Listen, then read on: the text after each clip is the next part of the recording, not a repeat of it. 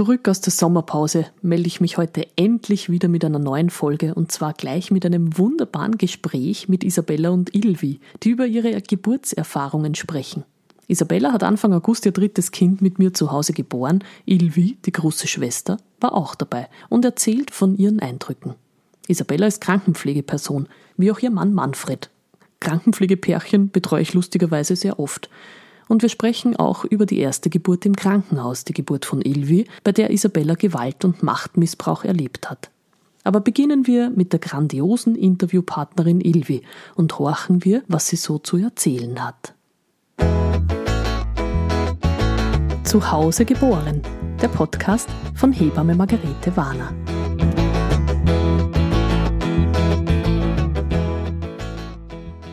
Ja, liebe Ilvi, heute habe ich dich vor Mikrofon. Weil du hast ja jetzt noch ein Geschwisterl gekriegt. Ja. Ja. Fangen wir vielleicht von vorne an. Magst du mir erzählen, wie das für dich war, wie die Mama gesagt hat, dass sie noch ein Baby im Bauch hat? Ja, also es war so. Wir waren, glaube ich, nach dem oder vor dem Frühstück. Und dann plötzlich kommt die Mama, glaube ich, gerade nach Hause und sagt, sie muss uns was sagen. Ich so, schwanger.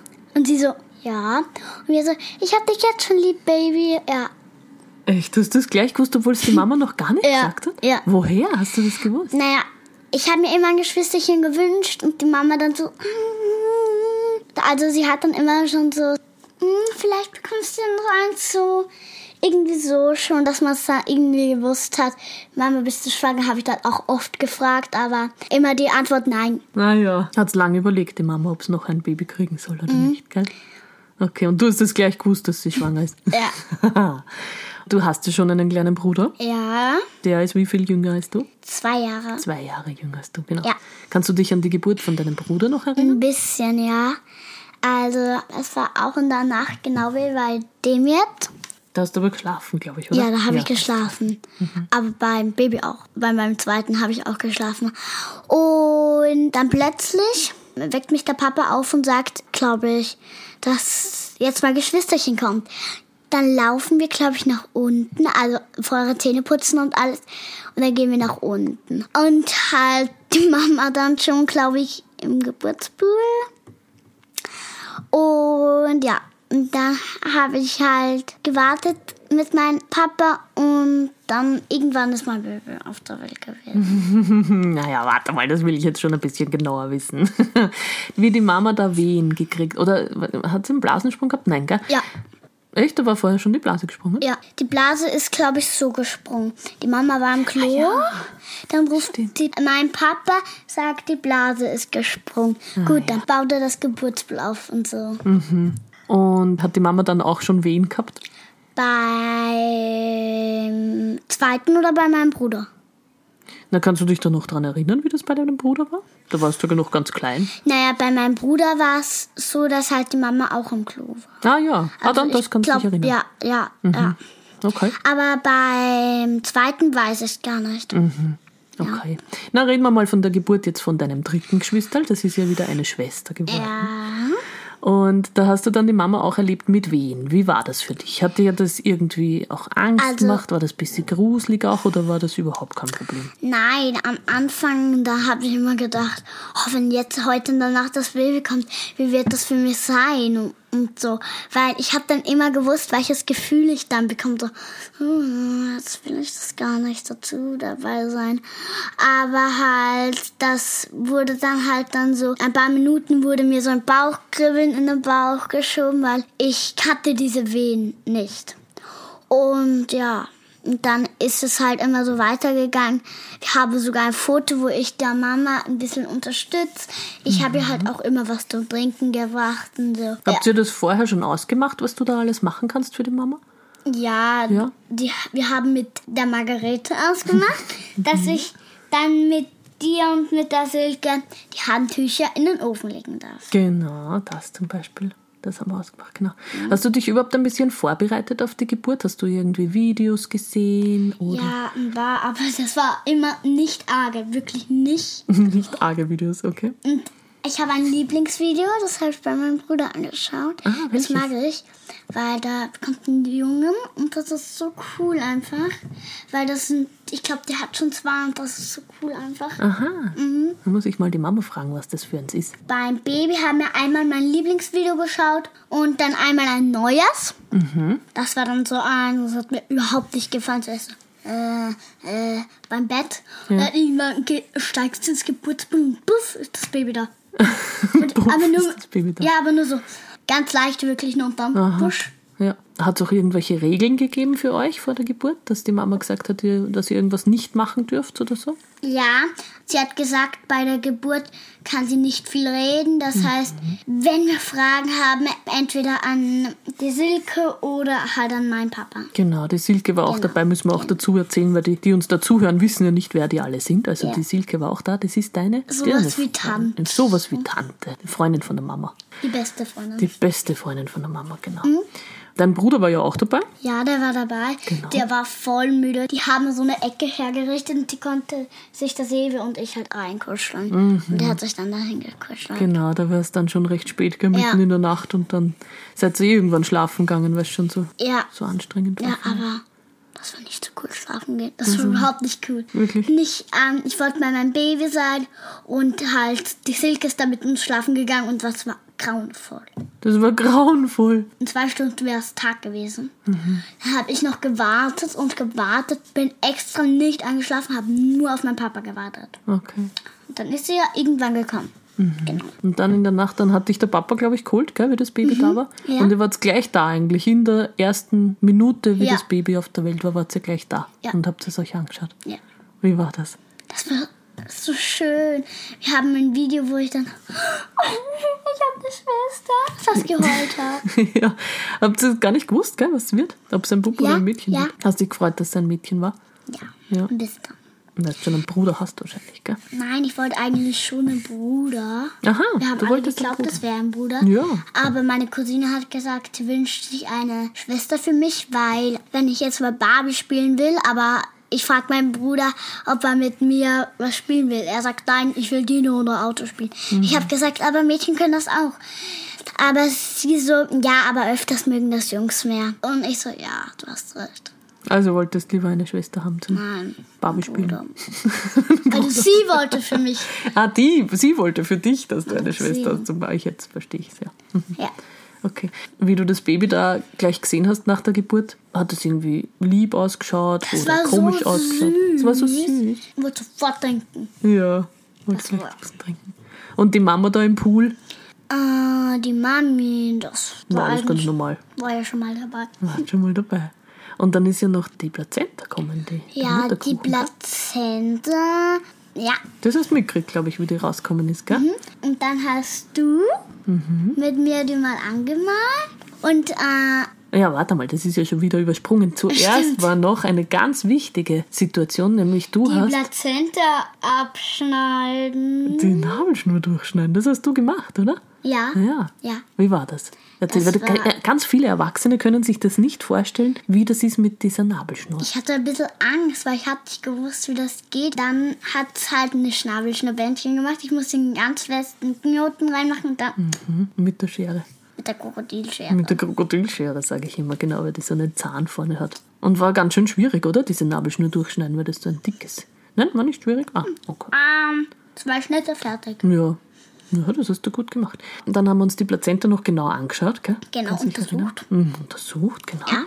Und geschaut, was da so alles gibt auf der Plazenta. Ja. Mhm. Und dann haben wir das Baby noch genau untersucht. Ja. Da warst, glaube ich, auch dabei. Abgewogen, Ja, ja, da war ich dabei. Und was haben wir noch alles gemacht? Das weiß ich gar nicht mehr. Ich weiß auch nicht mehr. Dann hat das Baby getrunken. Ja, im Pool noch. Im Pool. Im. Pool hat es noch getrunken. Und dann draußen auch auf, auf der ja. Couch. Und was dann auch noch war, wenn wir jetzt den Tag weitergehen, wo du dann nochmal gekommen bist, da haben wir dann ähm, die Nabelschnur angemalt. Stimmt. Und äh, ja, Die Plazenta angemalt. Und was haben wir dann Abdruck noch gemacht? Und ich glaube, am vierten Tag, wo du dann gekommen bist, hast du es nochmal abgewogen und dann ist die Nabelschnur aufgefallen. Da ist gerade die Nabelschnur abgefallen, genau. In dem Moment, gell? Ja. Jetzt hat es schon einen ganz normalen Nabel. Das heißt, jetzt ist Rona Mathilda. Deine Schwester. Genau. Und was hat sich jetzt verändert, seit die Runa da ist? Naja, dass die Mama nicht mehr so viel Zeit für uns hat und so. Naja, sie kann dann auch nicht mehr so viel mit mir fernschauen, weil ähm, wir hatten da so eine ganz coole Serie. Ah, habt ihr eine Serie geschaut? Mhm. Die haben wir voll gern angeschaut. Na, das wird sicher wieder kommen, hä? Es ist halt kurze Mhm. Aber Pause. was auch verändert worden ist, dass die Mama bis jetzt noch nie mit uns schlafen gegangen ist. Echt? Ja. Ich hab glaubt gestern. Gestern nein. Nein? Geht immer der Papa. Geht immer der Papa. Jetzt ist halt gerade der Papa ein bisschen wichtiger, oder? Ist auch gut. Ja. ein bisschen Papa-Zeit. Ähm, wir haben ein Projekt, was wir machen. Aha. Für mich und für den Devi ein Baumhaus. Oh, und cool. für mich und für den Devi eine Sandkiste. Na bitte, da habt Und wenn ein vor. schöner Tag ist, fahren wir mal zum Museum. Okay. Und wie ist das jetzt für dich? Jetzt bist du ja die älteste von drei. Ja. Wie ist das für dich? Es ist manchmal doof und manchmal cool. Manchmal doof und manchmal cool. Wann ist es doof? Also manchmal irgendwie so, äh, wieso bin ich die Älteste? Das mag ich nicht. Und manchmal so, juhu, ich bin die Älteste, weil ich als Erste in die Schule gehe. Mhm, genau, jetzt kommst du in die Schule, gell? September. Beim Wahltag heute, weißt du, was da passiert ist? Die haben gesagt, man geht erst in vier Wochen in die Schule, aber es sind schon drei. Es sind nur mehr drei Wochen. Hast du schon vielen Menschen erzählt von der Geburt? Nein. Nein? Also so ganz wirklich nur dir. Nur mir. Wirklich? Hat noch Ich gar habe niemand nur gefragt. ein paar Leute gesagt, wie sie heißen. Aha. Wie sie heißen. Okay. Na, vielleicht wissen die Leute gar nicht, dass du da voll viel dabei warst. Das sollte auch nicht erfahren. Ach so, ist das ein Geheimnis? Nein. Na, jetzt nimmer. Wenn jetzt ein Kind zu dir kommen würde und sagen würde, hm, meine Mama plant eine Hausgeburt, aber ich weiß nicht, ob ich da dabei sein will, was würdest du dem Kind dann raten? Ich würde einfach sagen, wie meine Hausgeburt von meinen zwei Geschwistern für mich war. So, dass es ein bisschen eine Aufmunterung hat, dabei zu sein. Weil es schon ein schönes Erlebnis war, meinst du? Ja, und weil es manchmal langweilig, aber ich werde dem Kind sagen, wenn es jemanden da hat, der dann da ist, falls es langweilig wird, dann kann man ja mit dem vielleicht irgendwas machen, Buch lesen, ins Zimmer gehen, spielen oder sowas. Bis sie sich ablenken.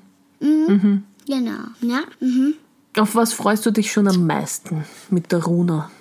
Mal überlegen. Ich glaube, wenn wir zweimal allein im Baumhaus sind oder sowas oder allein irgendwas spielen, wenn mein Bruder bei seinen Freunden ist. Ah, dass du deine Schwester mal für dich genießen kannst. Ja, aber nur wenn sie lieb zu mir ist. Nur wenn sie lieb ist. Glaubst du, wird's nicht lieb werden? Naja, mein Bruder, der ist manchmal voll gemein zu mir. Und wenn sie dasselbe hat, dann würde ich das nur machen, wenn der Sebi weg ist und sie gerade voll lieb zu mir ist. Ah, meinst du? Kannst du dir vorstellen, dass ihr auch zu dritt spielen könntet? Zu dritt. Ich glaube es wirklich. Ich glaube, das gibt. Naja, vielleicht ist zu dritt auch cool. Oder das da. Äh, kämpfen. Die Finger kämpfen miteinander. Na, vielleicht gibt es auch Spiele, die man zu dritt Ja. gut spielen kann. Könnte gut sein. Wie Schweinchen in der Mitte. Ja, ja, da braucht man drei. Es gibt viele Spiele, wo man drei braucht. Wie Knete. Weißt du, für was man bei Knete 3 braucht? Was? Wenn man jetzt voll witzig ist und weißt, was man da machen will?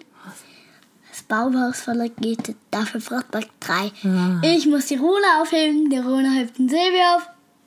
Aha, ja, so Dach- wie die Bremer Stadtmusikanten seid ihr dann. okay. Zum. Beispiel. Ja. Na cool, Ja. super. Magst du noch irgendwas erzählen? Hm, willst du wieder was fragen? Ich soll was fragen, okay. Wir machen erst 70 Minuten. Ja, ich tue ja die Mama auch noch interviewen. Ich muss Ja. ja alles zusammenschneiden dann. Also ja, das passt schon. Nein, mir fällt es Magst du noch ein. Geschwisterl haben? Ich glaube ja nicht. Eher nicht. Weil dann, dir schon? weil dann müssen die alle Schlange stehen bei mir, wenn sie was von mir wollen. Ilvi, guck mal Hausübungen an. Ilvi, welche Hausübungen? Ilvi, was macht man so in der vierten Klasse? Ilvi, was macht man so im Gymnasium? Mhm, dann fragen sie alle dich, gell? Weil du die Größte bist von denen. Ja, Ja. ja. Naja, das wird jetzt auch schon so sein mit Zweien, Mhm. dass alle dich fragen. Da bekomme ich ein bisschen Schiss. Naja, du Weil- kannst denen voll viel ich beibringen. habe keine Lust, ich muss das Hausübungen machen. Ach so, das meinst du. Ja, ich glaube, das geht sich immer aus. Aber du kannst deinen kleinen Geschwistern viel beibringen. Ja, das kann ich. Mhm, das ist ziemlich cool. Ich war ja auch die Ältere. Ich war ja nur zu zweit. Meine Schwester ist drei Jahre jünger als ich. Und ich habe auch meiner Schwester viel beigebracht. Die Buchstaben und die Zahlen. Mein Bruder verwechselt immer die Buchstaben mit den Zahlen. Er sagt zu Buchstaben Zahlen. Zu Zahlen sagt er Zahlen. Alles Zahlen. Alles Zahlen. Mhm. Genau. Ja. Naja, cool. Dann wünsche ich dir einen guten Schulstart Danke. und eine feine Zeit mit deinen zwei Geschwistern. Danke. Vielleicht sehen wir uns ja noch einmal. Kann ja sein. Kann ja sein. Dankeschön. Bitteschön. Ja, Isabella, jetzt hast du drei Kinder. Wahnsinn, Seit, gell? seit einer Woche. Genau sieben Genau, Tage. sieben ja. Tage heute, stimmt, genau. Erzähl mal ein bisschen, wie, das, wie deine Geburten so waren. Du hast ja das erste noch nicht zu Hause geboren, das zweite und dritte dann mit mir daheim. Wie das so gekommen ist. Ja, also das erste Kind äh, war eine ambulante Spitalsgeburt dann, weil das war so die Kompromisslösung von Manfred und mir.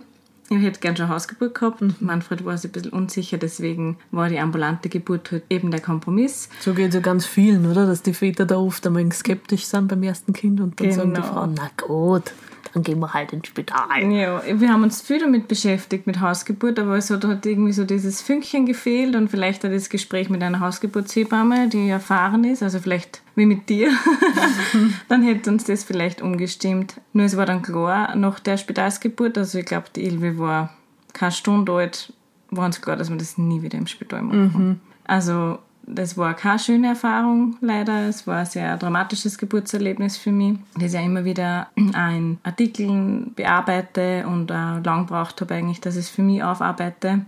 Umso schöner natürlich dann zwei Hausgeburten, zwei tolle, ähm, kraftvolle, nährende und mich auch in dem Gewissen lassen, wie schön Geburt eigentlich eigentlich ist, wenn man es so sein lässt, wie es halt ist, aber man nicht Was so viel geht. eingreift. Ja, genau. Das war diese Spitalsgeburt eben, wo man quasi alles gemacht hat, was man nur machen kann, außer einen Kaiserschnitt halt.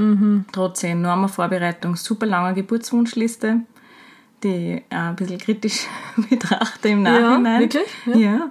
ja, die war super lang und dann denke ich mir, okay, wenn ich so eine lange Geburtswunschliste habe, wieso begebe ich mich dann ins Spital, was alles nicht machen sollen? Also, Ah, das meinst du, ja. genau. Mhm. Wie sind sie denn umgegangen mit dieser Geburtswunschliste im Spital? Weißt du das noch? ja, Haben also, sie das ernst genommen? nein, nicht wirklich. Aha. Also, Das war das Problem wahrscheinlich. Ja, auch. Und du begibst ja dann in diese Szenerie, in diese, oder vielleicht Maschinerie sogar ein bisschen. Deswegen, dann gebe ich einer die Liste und ich will das und das und das und das nicht von dir. Also wie wenn du zur Friseurin sagst, aber bürsten darfst du meine Haare nicht. Also glaube ich, haben so ein bisschen das Gefühl dann, wenn Ja. du da hingehst mit so einer ewig langen Liste.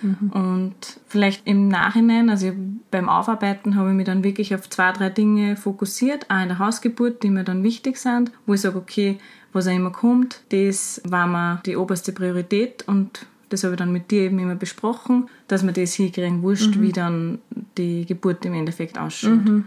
Also ich glaube so, sie wirklich fokussieren auf zwei, drei Dinge, die einem ultra wichtig sind, hätte geholfen damals auch schon bei Ilvis Geburt. Waren sie nicht so überrumpelt gewesen vielleicht eben. Oder überfordert mit den vielen Wünschen. Genau, ja, ja. War halt wirklich, es hat mich halt schon sehr geprägt, diese Erfahrung, auch in meiner persönlichen Entwicklung, würde ich mal sagen, für mein weiteres Leben. Und es ist halt schon so, dass ich mir dann ganz oft überlege, wow, was können wir Frauen erzählen, damit sie diese Erfahrung nicht mehr machen müssen. Also was braucht es, damit Frauen sich von vornherein vielleicht für das entscheiden, was sie im tiefsten Inneren wirklich wollen. Weil ich wollte ja diese Hausgeburt.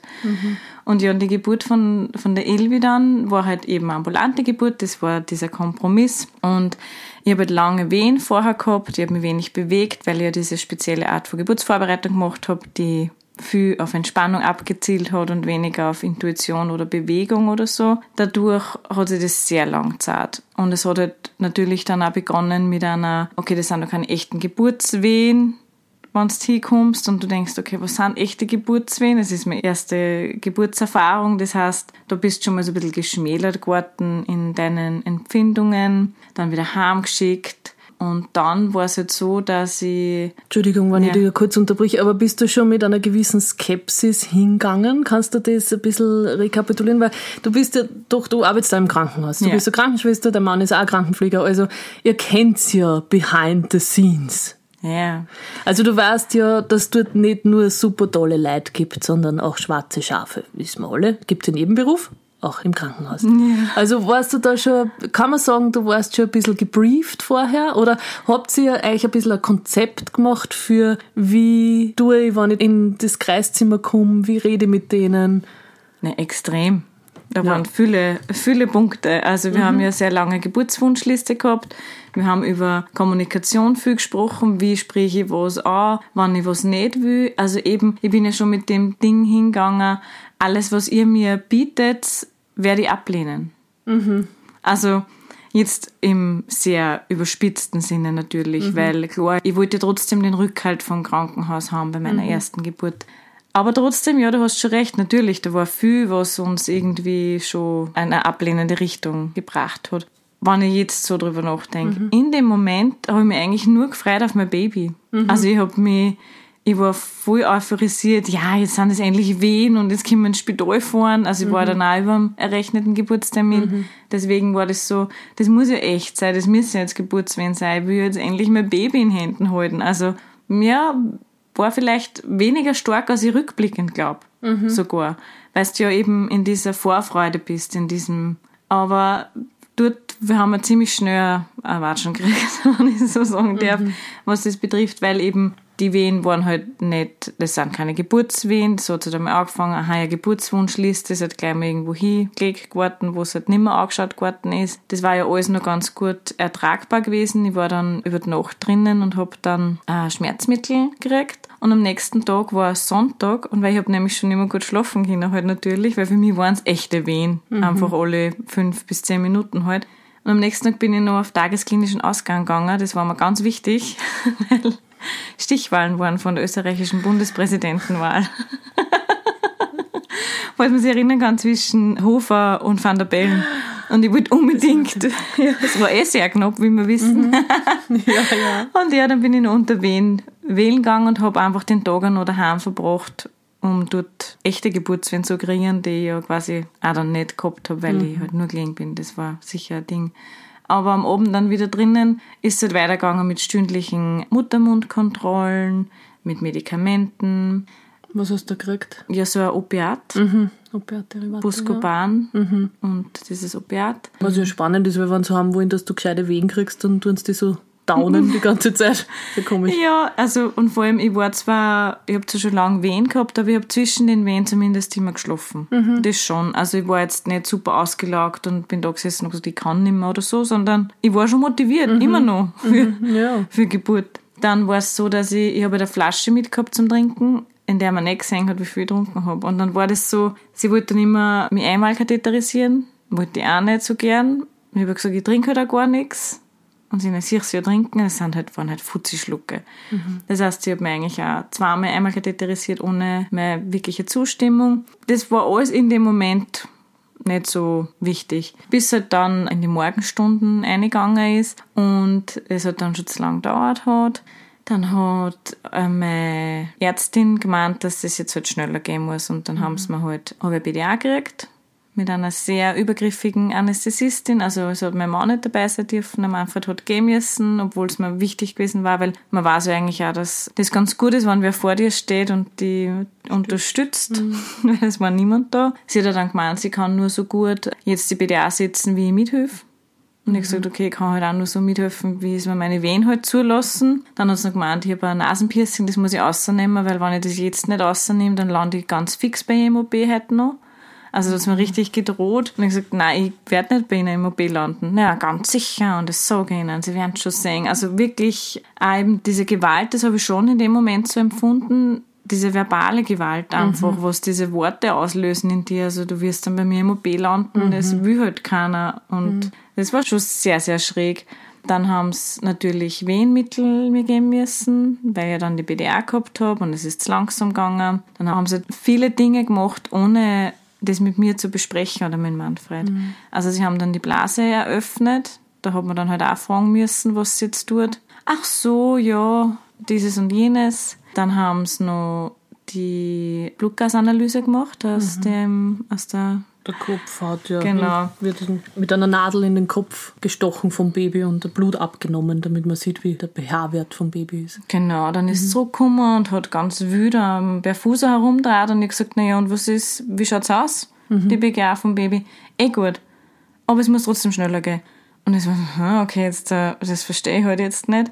Und ich habe aber nie was angeboten gekriegt. Mhm. So Bewegung oder sonst irgendwas. Das TTG haben wir immer angedreht, der Manfred und ich. Das, waren's- das war immer auf laut. So ist es halt irgendwie immer weitergegangen. Sie haben halt quasi alles, was sie zur Verfügung gehabt haben, haben sie gemacht. Nur halt immer auch ohne Absprache. Mhm. Das hat man schon gemerkt, dass uns dieser Austausch geführt hat mit dem Personal. Und Die waren überhaupt nicht, in, oder eigentlich waren es nicht überhaupt nicht in Kommunikation, sondern wenn, dann garstig. garstig, genau. Und halt, ja, einfach halt, so machen wir das, ausführend halt, genau. Sie haben die Macht über uns und so machen sie das. Genau, dann ist das natürlich, hat sich die Situation zugespitzt, wenn sie die, das Oxytocin halt aufgetragen. Dann sind natürlich die Herztöne vom Baby angefallen. Dann haben sie da wieder, haben sie Adrenalin, oder spritzen sie dann? Oder was ist, was spritzen sie dann? Nein, Adrenalinspritzen ist gar Ein Gynebral. ist Gynebral das, zum ist das. Wehen stoppen. Das meinst du, oder? Die, ein Wehenhämmer. Ja, das hat mir dann voll den Herzrasen Ja, ausgelöst. genau. Das ist Ich Gynebral. habe gesagt, was, was, ja, was habt ihr jetzt gemacht? Weil jetzt habe ich voll Herzrasen halt. Also auch nichts gesagt Nichts halt. gesagt davor, ja. Gar nichts, nein. Und dann, das war halt auch schon so, wo ich mir dachte, okay, aber ich, witzigerweise, ich habe das ja da nachher viel, habe mich schon mit diesem Trauma beschäftigt. Ich habe nie Sorge um die Ilvi gehabt.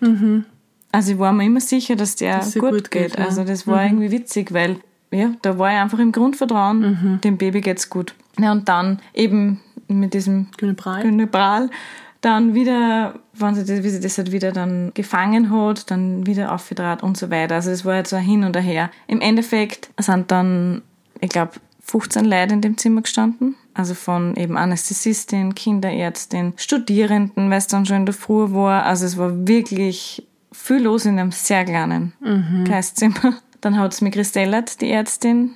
Und ich weiß noch, dass der Manfred nur geschrien hat, sie soll aufhören damit, weil ich keine Wehe habe.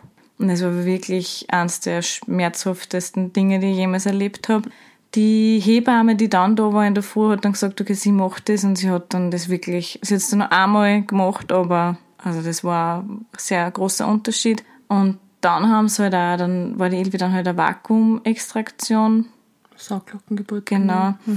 Und das haben sie aber auch nicht kommuniziert. Also der Manfred hat alles erfragen müssen, was macht sie jetzt da und so weiter. Und auch der Darmschnitt und auch da hat er geschaut, dass in der Wehe schneiden. Also da hat er auch quasi sagen Boah, müssen, voll viel machen müssen, der Manfred eigentlich. Gell? Voll, ja, er war halt gut gebrieft, War gut weil wir gebrieft, halt ja. auch Freunde und Freundinnen haben, wo halt zum Beispiel der Darmschnitt auch außerhalb der Wehe passiert ist. Mhm. Und ich meine, die Geschichte hat er kennt. genau. Mhm. Und ich meine, wie gemein kann man eigentlich sein? Ja. Da kann ich ja diese Wehe nutzen. Ne? Mhm. Also das war schon wirklich arg. Und dann war sie dann auf einmal da, weil ich habe halt gar nichts gewusst davon, weil es hat ja keiner geredet mit mir, dass jetzt das Baby quasi holen.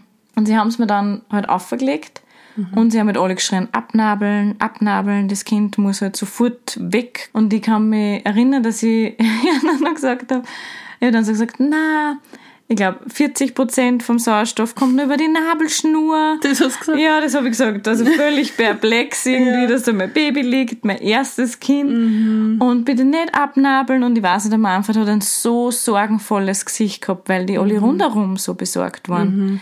Dass er gesagt hat, na, lass machen, lass machen. Und ich, ah, okay. Und dann habe hab ich nur so beim Wegtragen habe ich gesehen, dass ein Mädchen ist. Ah, ja. Und dann war ich alleinig in dem Zimmer. Und das war irgendwie so wie in so einem David Lynch-Film. Also dann bin ich gelegen, also aufgespragelt, Entschuldigung, dass ich das jetzt so sage, in dem Handlauf, in diesem gespiegelten, silbernen Handlauf hat sie das alles gespiegelt, was da so abgegangen ist, weil man, das war halt dann schon sehr eine Blutige blutige, Angelegenheit. ja, ja.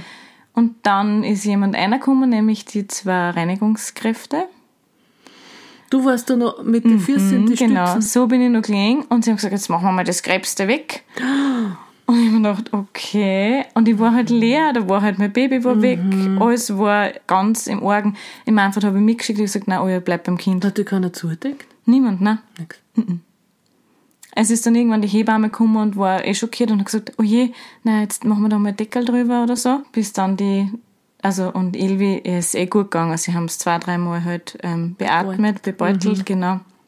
Und war eh gleich rosig und war, mhm. Äh, hat keinen schlechten Abgasscore mhm. gehabt und sie hat sie schnell erfangen. Extrem schnell mhm. erfangen. Schneller hätte sie bei mir mhm. erfangen. Ja. Aber ja, und dann, es hat damit gar nicht aufgehört. Und das mhm. war, finde ich, so arg, weil, gut, dann hast du die Geburt und Hauptsache gesund ist, ne, mhm. diese, halt, diese Aussagen dann immer. Mhm, mhm, Aber dann kommt halt die Ärztin und dann erzählt man die beim Nähen, wie schrecklich das jetzt da ausschaut und dass man wie beim Basel schauen muss, wie das wieder zusammengehört. Und dann hat sie mir ihre Geburtsgeschichte erzählt und dann habe ich gewusst, also ich habe dann quasi mir ihrs anhören müssen und gewusst, wieso es so agiert hat, wie es agiert hat, weil sie mhm. hat einfach ihre Geschichte auf meine umgemünzt und Aha. sie wollte halt nicht, dass ich auch einen Kaiserschnitt habe, so wie sie. Aha. Okay. Also das war ganz schrecklich, weil sie ist 18 Stunden in den Wehen und dann war es erst recht der Kaiserschnitt und mhm. das wollte sie mir sparen. Ja, das hat sie mir erzählt, während sie da so eine Stunde genäht hat. Mhm. Und dann ist ausgegangen und habe ich gehört, wie es zur Belegschaft gesagt hat, wie wunderschön sie das jetzt gemacht hat. ich mir auch gedacht, okay. Also, mhm. eh schön, dass es gut, dass er sich bemüht ja, hat. Gut, dass er sich bemüht hat. mhm. Ja, und auch da hat es nicht aufgehört. Dann hat der Manfred unser Kind geholt. Nach ja. zwei Stunden hätte sie im Inkubator bleiben sollen. Nach einer Stunde hat er es dann ja. rausgehört, dass jetzt gibt es mein Kind. Ja. Dann hätte ich nicht duschen gehen dürfen, wie man nur so unverantwortlich sein kann. Dann hätte man nicht ein Stückel von unserer Plazenta mitnehmen dürfen, weil wie schreckliche Eltern müssen wir sein, dass wir da Globuli draus machen wollen, ja. aus so einem Abfallprodukt und aus so einem giftigen Organ quasi. Mhm auf der Wöchnerinnenstation ist auch noch weitergegangen mit Schikane. Also das war einfach alles in allem eine runde Sache im negativen Sinn. Mhm. eine runde Sache im negativen Sinn. Also das Gefühl gehabt, diese Geburt war traumatisierend? Ja, ganz definitiv. Ja. ja. Hast du irgendwas gemacht, um dieses Trauma aufzuarbeiten? Also ich habe viel energetische Behandlungen gemacht mit einer Hebamme. Mhm mit der habe ich auch viel gesprochen über die Traumatisierung. Also die macht auch Traumatherapie nach Geburten. Und ich habe dann eben mich in die Ausbildung der Positive Birth Kursleiterin begeben. Und das war, also selbst wenn ich dann keine Kurse gehalten hätte, das war extrem heilsam für mich. Mhm. Weil einfach ich gesehen habe, okay, was brauche ich wirklich mhm. für Geburt? Mhm. Also gar nicht, ein Instrument oder eine Atemtechnik oder sonst irgendwas, sondern was ist mir am allerwichtigsten? Und da habe ich irgendwie so den Schlüssel erkannt, was ich halt brauche, wie ich dann auch okay sein kann mit mir, dass so grand ist halt. Weil natürlich habe ich mich lang gefragt, was hätte ich machen können, mhm. wo war mein Fehler, halt die Klassiker leider, ne? Genau. Gefühle. Mhm. Aber ich habe es dann für mich ganz gut hingekriegt. Manchmal gibt es schon noch Momente, die mich triggern, weil es halt schon sehr viele Ebenen gegeben hat, die mich da traumatisiert haben oder wo mhm. ich Gewalt erfahren habe. Deswegen ist mir auch so ein Herzensthema und so wichtig. Mhm. Und deswegen würde ich ja gern eben jede Frau auf dieser Welt, also natürlich sehr extrem aufklären darüber, dass so, dass sie sich halt diesen Herzensraum suchen, wo sie eine schöne Geburtserfahrung haben können. Mhm. Mhm. Also da geht es gar nicht dann darum, dass die jetzt schmerzfrei ist oder orgasmisch oder ich weiß nicht was, mhm. sondern halt einfach, dass das Kernding in einer Geburt und in einem Frausein und in einem Urvertrauen stattfinden kann. Mhm. Das war mir urwichtig. Ebenfalls. Ja. Gut, du tragst ja schon mal sehr viel dazu bei. Also.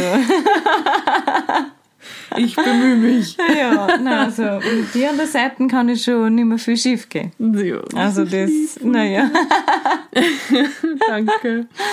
Mm, ja, hättest du da noch irgendeinen Tipp für Frauen, die solche Geburten, so dramatische Geburten mit Gewalt im Kreis erlebt haben? Ja, also unbedingt Hilfe annehmen, mhm. Hilfe suchen, drüber reden, alles auch mit dem Partner oder der Partnerin halt besprechen, diese Floskel sprechenden Menschen auch ein bisschen briefen, mhm. dass das schon wichtig ist, wie man geboren wird oder wie man gebärt quasi. Also Hauptsache gesund ist halt nicht im, vor allem, man sieht es halt nicht immer. Mhm. Genau, man sieht es nicht an. Genau. Dass man schon in eine Geburtsvorbereitung geht. Wurscht, wie die, also wurscht, wie es ausschaut, wahrscheinlich nicht, aber in einer Geburtsvorbereitung, die ja empowernd ist, die mhm. eine Frau darin bestärkt und auch gern die geburtshelfende Person dabei, dass man für sich einsteht, dass man schaut eben, was einem wichtig ist. Aber ich sehe halt auch ganz viel Bedarf an der Geburtshilfe an der ja, Edukierung der Geburtshilfe mhm. in der Kommunikation zum Beispiel. Also mhm. das fehlt ja, glaube ich, in der medizinischen Ausbildung, eh wurscht in was für ein Fach halt extrem, mhm. Kommunikation. Und auch, dass man da immer wieder mal in Schulungen ist und so. Oder halt auch eben die andere Seiten ausschaut. Also da sehe ich auch ganz, ganz viel mhm. Aufholbedarf. Ja. ja, wir haben ja von der Roses Revolution Day Gruppe da auf yeah. Facebook, da ist ja so eine kleine Admin-Gruppe entstanden und da haben wir mal ein bisschen gebrainstormt, was man so machen könnte, prophylaktisch eben, also mhm. wo man einfach Ursachen bekämpfen könnte. Und da war eine Idee davon, die hat mir eigentlich recht gut gefallen, so ein Label zu gründen für Krankenhäuser. Weißt so wie dieses, wir sind hm. stillfreundlich, ja. dass man dann die Krankenhäuser irgendwie, naja, da muss es dann Fortbildungen geben und Schulungen fürs Personal, dass man dann sagt, wir sind, wie man das dann nennen will, gewaltsensibel. Weiß ich nicht, ja, braucht eben. ein positives Wort. Voll schwierig, weil Voll das schwierig, ist ja, ja, eigentlich das, also bei stillfreundlich, da hast du ja noch Wahlmöglichkeit als Frau. Ja weißt, ja. aber dass du keine Gewalt erfahren willst während mhm, der Geburt, kann, ja, genau. ist halt eigentlich, sollte halt eigentlich logisch sein. Sollte dann, ja. Und so ein Label ist zwar irgendwie eine liebe Idee, nur gleichzeitig, also ich war in einem stillfreundlichen Spital. Mhm. Und ich hab quasi eine Watschen gekriegt, weil ich nicht gleich stillen hab können, also mhm. verbale. Und wie ich mich nicht ausstehe mhm. und was ich da nicht falsch mache alles im stillfreundlichen Krankenhaus. Ja, ja nein, es ist eh keine Garantie. es ist eh keine Garantie, aber dass man irgendwie diese Awareness schafft dafür, ja. weißt, dass dann so wie dort dann die Plakette stillfreundliches Krankenhaus, dass dann dort steht, wir sind in Empathie. In Empathie. In Empowerment. Ah, vielleicht, was? Dass ich mhm. an die Fähigkeit der Frau glaube. Ja. Das ist alles so komisch, oder? Wenn man sich denkt, das gehört alles, das ist, sollte alles selbstverständlich sein, aber es ist einfach nicht, gell? Nein, ist leider nicht. Mhm. Nein. Ja, ich glaube, also was da auch so ein Punkt ist, bin ja auch eben eine Krankenpflegeperson mhm. und da braucht es ja... Krankenschwester darf man nicht mehr sagen. Gell? Nein, genau. Das muss, ich, das muss ich immer... Ich bin ja auch Krankenschwester. Ich sage immer, ich bin Krankenschwester. Ja, aber das darf man nicht sagen. Nein. Krankenpflegeperson. Genau. Mhm. Okay. Ja. Mhm. Und da geht es ja auch viel darum, wie können wir den Berufsstand halt quasi, die Wertigkeit halt dahinter sehen. Mhm. Und ich sehe da halt auch ganz viel in der Kommunikation mit den Menschen, die sich nicht gerade im Krankenhaus befinden. Und auch in der Geburtshilfe dann. Also wieso immer nur mit den Leuten reden, die gerade in der Geburtshilfe arbeiten oder die gerade schwanger sind? Mhm. Weil das sind ja eigentlich gerade die sensiblen Gruppen dann. Mhm. Sondern mit allen halt. Mhm. Also okay, wie redet man mit wem, der gerade geboren hat? Wie redet man mit wem, der schwanger ist oder schwanger werden will oder vielleicht eben nicht schwanger sein möchte? Mhm. Oder wie begegne ich Ärztinnen und Ärzte? Also diesen Göttinnen in Weiß, das ist halt immer noch ein Thema. Mhm. Und solange wir einer so viel Macht geben, geben haben sie es halt auch. Mhm. Deswegen auch da glaube ich so. Einfach einmal vielleicht dann zu Weihnachten sprechen wir doch einmal darüber, wie man so im Krankenhaus mit, weißt du, mhm. warum haben wir immer noch einen erhöhten Blutdruck, wenn wir uns vom Hausarzt oder der Hausärztin den Blutdruck, Blutdruck messen lassen? Ja, solange das passiert. solange es eine Weißkittelhypertonie gibt, stimmt genau. das nicht. Ja, richtig. Gesellschaft. Ja. ja. Das ist doch schön. Ja, wunderbar. Na gut. Kurze Werbeunterbrechung in eigener Sache. Falls du diesen Podcast gut findest, kannst du ihn auf deiner Podcast-Plattform abonnieren, Sterne vergeben und du kannst mich auch unterstützen mit einer Mitgliedschaft auf steadyhq.com-zu Hause geboren. Da würde ich mich sehr freuen. Danke dir. Na gut, okay. Und nach dieser ersten doch sehr gewalttätigen Geburt. Ja, also die war definitiv gewalttätig. Ja, definitiv gewalttätig, ja. ja also nicht nur körperlich, auch psychisch. Mhm. Also es hat wirklich lang gedauert. Und das ist halt auch dieser Moment dann danach. Ich kann mich erinnern, dass meine Nachbetreuungshebamme, die war am selben Tag dann halt noch da, weil mhm. die ambulante Geburt haben wir durchgezogen. Da haben wir uns auch hart erkämpfen müssen. Auch das war natürlich dann nicht leicht. Ich habe es dir so erzählt, einfach, wie wenn das nichts gewesen war und erst immer zehn und Tage drauf habe ich dann erst realisiert, na eben nicht hauptsächlich gesund, eben dieser Ausspruch, sondern okay, da gibt es einen Berg zu verarbeiten und es war wirklich, also da heute noch, also es ist, hört mhm. irgendwie nicht auf, dass immer wieder mal sowas kommt, wo man denkt, ah ja, das war auch noch war mhm. auch nicht so leibend. Also es mhm. war wirklich eigentlich von bis gewalttätig und mhm. übergriffig mir, Manfred und der Ilvi gegenüber, mhm. unseren Entscheidungen, unseren Körpern. Mhm. Ja. ja, leider. Ja, umso klarer dann die Entscheidung zur Hausgeburt beim zweiten Kind. Da haben wir uns ja dann kennengelernt. Da hast du mir dann eh von Ilvis Geburt gleich viel erzählt auch, gell? Ja. Hast du irgendwie speziell anders vorbereitet auf diese Hausgeburt dann? Na, die Gespräche und die Treffen mit dir waren einmal super wichtig. Also, dass man sie kennenlernt und auch dieses, ich habe dann schon das Vertrauen, glaube ich, gehabt, dass überall anders muss einfach besser sein als im Spital, muss ich ehrlich sagen. War doch nicht so schwer für mich. ähm, ja, da weiß ich nicht, aber ich habe mir dann schon, also ich habe mentale Geburtsvorbereitung zwar auch vor der ersten Geburt gemacht, aber die hat weniger auf die Intuition abgezielt, als wie auf die ja, Entspannung quasi und das war halt irgendwie, hat es einen ganz klaren Fokus gegeben, mhm. den ich dann einhalten habe wollen. Deswegen habe ich mich dann ja anders vorbereitet. Also das war ein Positive Birth Kurs. Mhm. Und dann habe ich auch Blessing Way gemacht. Das hat mich auch nochmal voll bestärkt. Also im Kreise der Frauen. Das war voll, voll fein. Sollen wir das ein wenig erklären, was eine Blessing Way Zeremonie ist? Ich weiß nicht, ob das alle wissen. Ja, also erklären? wir waren ein Frauenkreis quasi, wo du in deiner Fähigkeit als Gebärende gestärkt wirst. Das kann natürlich ganz unterschiedlich ausschauen, dieses Ritual. Jeder hat Wünsche geäußert oder einen Brief vorgelesen. Wir haben Wünsche in eine Kette geknüpft. Man badet manchmal die, also macht ein Fußbad zum Beispiel für die Frau. Mhm. Vielleicht dann nur weiß gewandet oder ein Henna auf den Babybauch zu malen zum Beispiel. Das sind alles so, schaut ganz individuell aus, aber halt mhm. mit Frauen, die man gern hat, die ja einfach in dem Wissen, dass Geburt halt urweiblich und kraftvoll ist und mhm. da nochmal dann dieses völlige Urvertrauen aufzutanken und aufzuladen, es war schon richtig, richtig fein. Also, ja, schön. Hast du das jetzt beim dritten auch nochmal gemacht? Leider nicht. Leider nicht. Nein. das hat es irgendwie nicht ergeben. Und das ist auch was, was ich also jetzt auch im Nachhinein gesagt habe, die Geburten haben sich dann doch sehr unterschieden von mhm. meiner Präsenz in der Geburt. Mhm. Und ich glaube, das ist auch ein Teil davon gewesen, warum ich mich schwerer in die dritte Geburt gefunden habe, als wie in die zweite.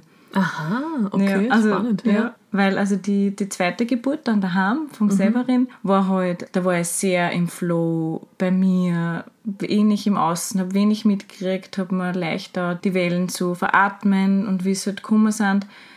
Und dann nachher, ich habe nachher gemerkt, wie er dann auf der Welt war, dass ich, ich war irgendwie immer noch so ein bisschen in so einer, wie so in einer Trance halt. Also mhm. auch danach mhm. war ich noch so, ja, irgendwie in einer anderen Sphäre. Und bei der Rona habe ich das viel kraftvoller erlebt. Da war ich viel mehr da, es hat mich viel mehr überrollt, das war alles sehr viel kräftiger, aber dafür war ich nachher auch da. Ja, das war schon ein Fein, dass ich dann das so aktiv mitgekriegt habe und ich glaube aber, dass ein bisschen dieses Spirituelle, was man bei so einer Blessing wie macht, fördert, dass ich in diese Trance gefunden habe bei der zweiten mhm. Geburt. Wegen mhm. diesem Urvertrauen einfach und dieser Bestärkung halt nochmal mhm. im Weiblichsein und im mhm. Gebären ja, Kinder halt. Ja. ja. Genau. Gab, ja, vielleicht als, als Teil davon. Halt. Ja, spannend. Würdest du sagen, dass diese zweite Geburt ein bisschen was geheilt hat von der ersten? Definitiv. Definitiv. Ja, mhm. also ganz, ganz klar. Natürlich auch schwierig gewesen, mit dieser, schon trotzdem ein bisschen Erwartung in diese Geburt zu gehen, so, hey, das muss jetzt. genau, das muss, war, muss jetzt oder wäre jetzt super, wenn das mich dann heilen würde. Aber ja, es war dann so, weil halt auch klar abgegrenzt war, was meine Priorität ist. Ich glaube, das war dann auch so nützlich einfach. Ich habe gemerkt, da hätte so viel passieren dürfen bei der Geburt und sie war trotzdem noch heilend gewesen, weil ich ja anders bestärkt war in meinem mhm. Tun und mit dir an meiner Seite, das muss man schon halt auch ganz klar sagen, du ja auch gefördert hast, was man sich wünscht und ja, einfach dieses Vertrauen halt viel mehr da war. Das mhm. heißt, ich glaube, selbst wenn die zweite Geburt in einem Kaiserschnitt geendet hätte, man leicht jetzt zum Sagen, wäre es heilender gewesen, weil nicht so über mich verfahren mhm. geworden wäre. Weil es immer noch selbstbestimmter gewesen genau. wäre. Genau. Mhm. Und jetzt auf die dritte? Ja. Hast du dich da auch wieder anders vorbereitet? Du hast gesagt, dass du jetzt keine Blessing Way Feier gehabt oder so. Hast du dich anders vorbereitet? Ja, also wieder mit einem Positive Birth Kurs. Und ich habe äh, viel Schwangeren-Yoga gemacht. Das war schon immer fein und viel in der Bewegung gewesen. Also ich habe mich definitiv mehr bewegt als wie in die zwei Schwangerschaften davor. Habe Blessing, wie hat es keine gegeben, aber ich habe meinen schwangeren Bauch verabschiedet. in einem kleinen Ritual für mich, weil wir denken, dass wir jetzt komplett sind. Ja. Genau.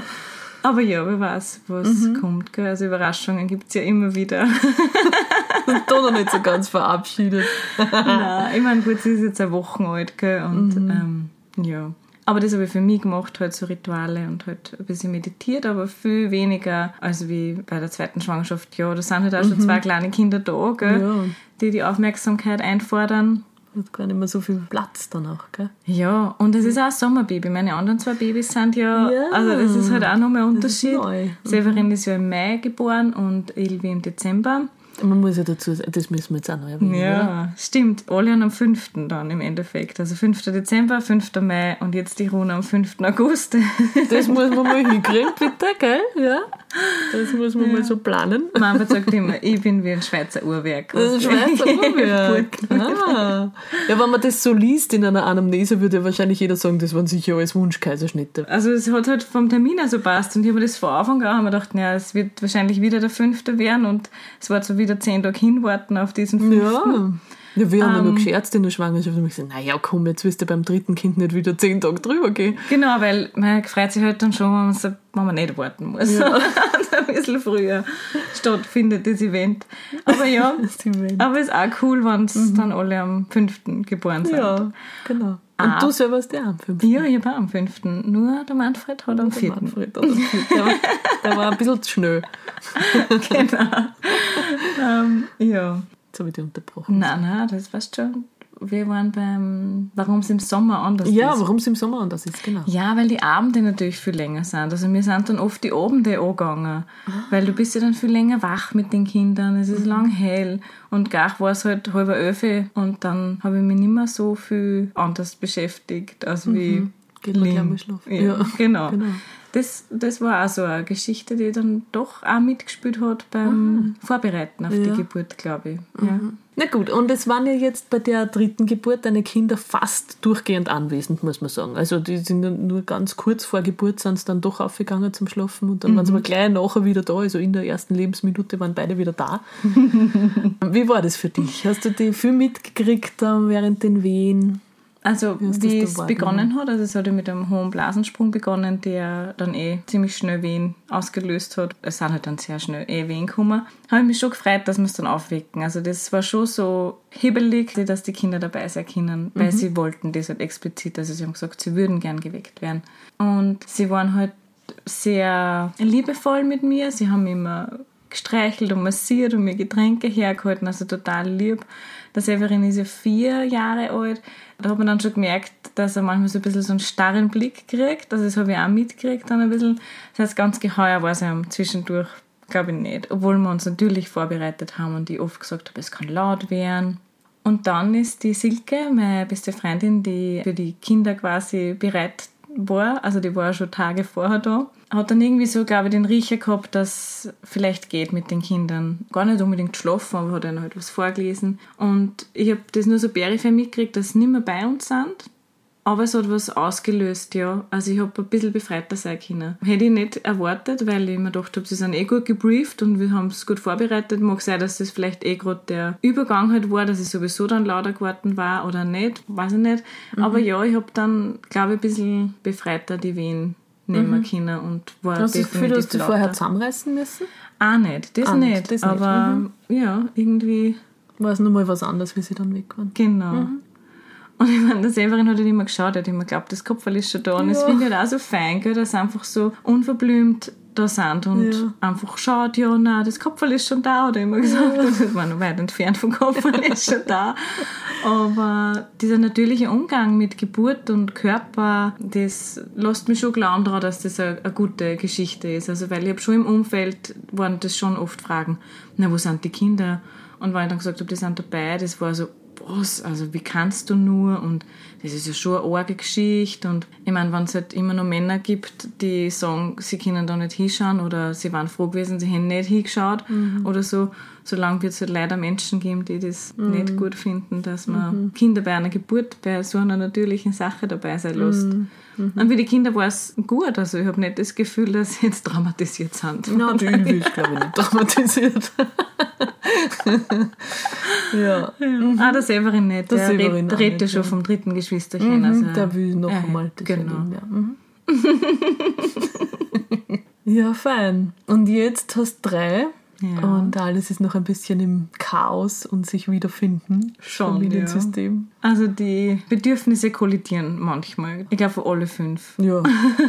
Am wenigsten wahrscheinlich von der Runa, weil Die hat ihren Busen und fertig. genau, und die werden halt sehr schnell gestillt, die Bedürfnisse. Im wahrsten Sinne des Wortes. Schön, oder? Jetzt weiß man, wo das, wo das Ja, Wort ja, herkommt. total, ja. Bedürfnisse stillen. Mhm. Aber wir anderen, ja. Aber es, eben, sie ist eine Woche alt. Manfred hat ja heute das Tragetuch für sich entdeckt. Also Mhm. er ist ja ganz selig und muss man schon erwähnen, der hat jetzt die sieben Tage alte Tochter im Tragetuch gekocht und betreut die anderen zwei. Also ich, Damit wir mir da geht's plaudern gut, ja. ja. Mir geht's perfekt. Ja, ist doch toll. Ja, voll. Richtig gut. Mhm. Und du kommst, du bist da. Das ist, also uns kann es wirklich nicht besser gehen. und ja, und diese Bedürfnisse und Gefühle und Ausbrüche. Ich habe dann gesagt zu Manfred letztens, weil wir halt dann auch wieder, war halt alles ein bisschen viel, habe ich dann gesagt, ich glaube, das gehört einfach dazu zum Elternsein. Dass man manchmal das nicht bockt, weißt oder dass es halt einfach zu viel ist oder dass man nicht weiß, wie man jetzt umgehen soll damit, weil uns steht ja noch Pubertäten bevor. Dreimal. Also, Ja. dass es immer wieder Herausforderungen gibt, die die halt an die. Grenzen bringen. Und ich glaube, das ist halt auch Elternschaft, gell? Mhm. Und Tränen gehören dazu. Wahrscheinlich. Ja, aber ihr macht das, glaube ich, gut. Und du hast Unterstützung. Ja. Ich habe schon das Gefühl, dass du, also gerade so jetzt im Wochenbett, die Silke war ja noch lang da, jetzt im Wochenbett und hat euch bekocht und alles. Also ich glaube, ihr habt schon, wie man so schön sagt, mit dir darf ich ein bisschen fachsimpeln, weil Ja. du bist ja Krankenschwester auch. ein gutes Coping und Ja. eine gute Resilienz, eine gute Ressourcennutzung. Wir sind bemüht, auf jeden Fall. Und wir bitten auch um Hilfe. Also Ja, Silke war natürlich auch wichtig. eine, riesengroße Unterstützung. Sie war sechs Tage da. Mhm, das ist schon super. fein. Also voll. Und hat uns da echt unterstützt, eben auch mit den Kindern, dass die halt eine Ansprechpartnerin haben, die halt jetzt eben gerade nicht die Eltern sind, die da voll im Babyfieber sind und so. Und klar, also alleinig ist es super schwer.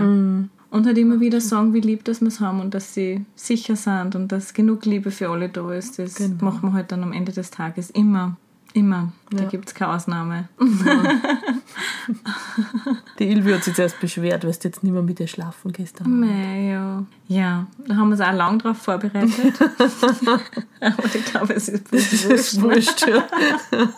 genau. Aber ich werde wieder mit schlafen gehen. Also, Genau. also natürlich, also das wird natürlich passieren. Am Anfang ist ja in der Pflege, der wird dann auch wieder Nachtdienste haben, wenn sein Papa-Monat vorbei ist. Und dann Kommt erst Genau. der Alltag wieder. Aber lustig, dass er sich heute beschwert hat, weil wir haben gestern wir zusammen eingeschlafen. Schon, okay, ich habe es nämlich auch gesagt, aber ich Genau. gesagt, na, spannend. Ja. Das hat es Ja, nicht ganz die so Erinnerung dann nochmal auffrischen. Na gut. ja, passt. Jetzt die dritte Geburt, hat sich die nochmal von der zweiten irgendwie unterschieden oder war da irgendwas, wo du sagst, das war nochmal was anderes? Ja, schon sehr eindrücklich war für mich diese Übergangsphase. Also, da, also ich kann mich gut, also es ist ja noch nicht lange her, erinnern, dass ich halt nicht mehr wollte. Also ich habe so das Gefühl gehabt, jetzt wird es zart und hätte noch Stunden dauern können. Von meinem Gefühl her, ja, von bis hätte es dauern können. Und dann habe ich eine ganz lange Wehenpause gehabt, in der ich extrem, also ich bin einfach eingeschlafen. So richtig. Das war, das war wirklich krass. Der, der Manfred hat mir angeschaut, so ein bisschen, ist das eh normal? Darf das jetzt sein, dass die da so tief schlaft? Du hast gesagt, du hast, er hat Angst gehabt, dass ich jetzt vielleicht bewusstlos Ja, ich bin. glaub, also es hat mich so, auf mich hat so gewirkt, als würde er mich anschauen im Sinne von, ist die eh nur da oder ist die schon bewusstlos? Ja, ich weiß, ich habe mich da so zurückgeladen im Pool und bin einfach eingeschlafen. Und danach hat mich eine Welle wirklich überrollt und die zweite dann danach war die Runa geboren. Mhm. Und eben rückblickend haben wir gedacht, wie arg der Körper da diese Kräfte nochmal mobilisiert hat und einfach gesagt hat, okay, dann penn halt einfach nochmal. Das war so, also so schön dann im Nachhinein, dass der Körper sowas macht, Mhm. wenn er halt gelassen wird. Und dann habe ich einfach schlafen können. Und dann, zwei, drei Wehen später eben, Was da? warst du da. Das ist doch genial, oder? Ja, ist voll genial. Aber es ist auch nichts so Ungewöhnliches, muss ich sagen. Also ich erlebe das schon immer wieder Ja. bei den Haus. Nicht ganz so krass wie jetzt bei dir vielleicht. Aber dass nur mal so, die Hebammen sagen, die Ruhe vor dem Sturm. Ja. dass dann nur mal so ein bisschen, der Muttermund ist schon ganz offen und man wartet jetzt eigentlich nur mehr auf Druck in den Wehen, dass das Baby kommt Mhm. und dann schlafen die Frauen nur mal komplett ein, richtig? Und dann kommen uns diese Wehen. Urgut. Also ich habe nicht gewusst, dass mein Muttermund schon verstrichen ist. Ja, ja, war auch nicht, aber hat ja keiner untersucht. Also, das war mir ja nicht so klar. Ja. Aber ja, dass das so eindrücklich ist, das war mir nicht klar. Ja, das war schön. Ja, voll schön. Wunderbar. Kann man sagen, das waren gute Geburtserlebnisse. Ja, die zwei letzten Die zwei waren letzten sehr, waren gute, sehr gute Geburtserlebnisse. Geburtserlebnisse. Voll. Und dieser Sicherheit einer Margarete Warner. also das ist schon, macht schon einen Unterschied. Ohne die hätte ich das nicht machen wollen. Wir waren ja dann immer ganz intim, du, der Manfred und ich und das Baby. Jedes Mal hat sich das so ergeben. die letzten zwei Mal halt. In unserem Dreiergespann Wir sind schon ein gutes Team mittlerweile. Kannst nicht aufhören, Kinder kriegen. Jetzt sind wir na schon so ja, ein gutes aber, Team. ah, Ob das dann wieder der fünfte wird, das war schon sonst was. Das wird mit den Schnitt Das wird sicher wieder der fünfte. Wie immer gesagt, im Jänner habe ich noch nichts vor. Im Jänner hast du noch keinen Geburtstag. Genau. Ja. Ja, 5. Jänner. Passt. Abgemacht. das Jahr müssen wir uns dann halt noch überlegen, aber Nicht vor 26. okay. Ja, okay, passt. Kein Problem. Ich bin da. Geh nur länger nicht in Pension. Sehr gut. Ja, na gut. Fein. Ja, vielen Dank, liebe Isabella. Danke dir, liebe Margarete.